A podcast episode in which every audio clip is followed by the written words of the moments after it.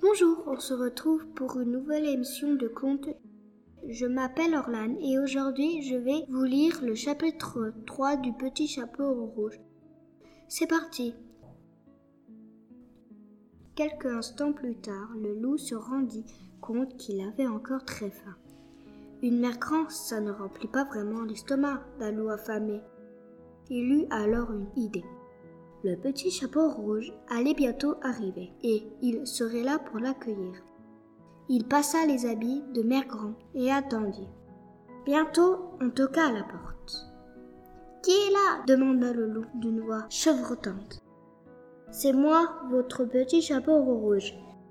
Tire la chevillette et la bobinette, chérin, répondit-il.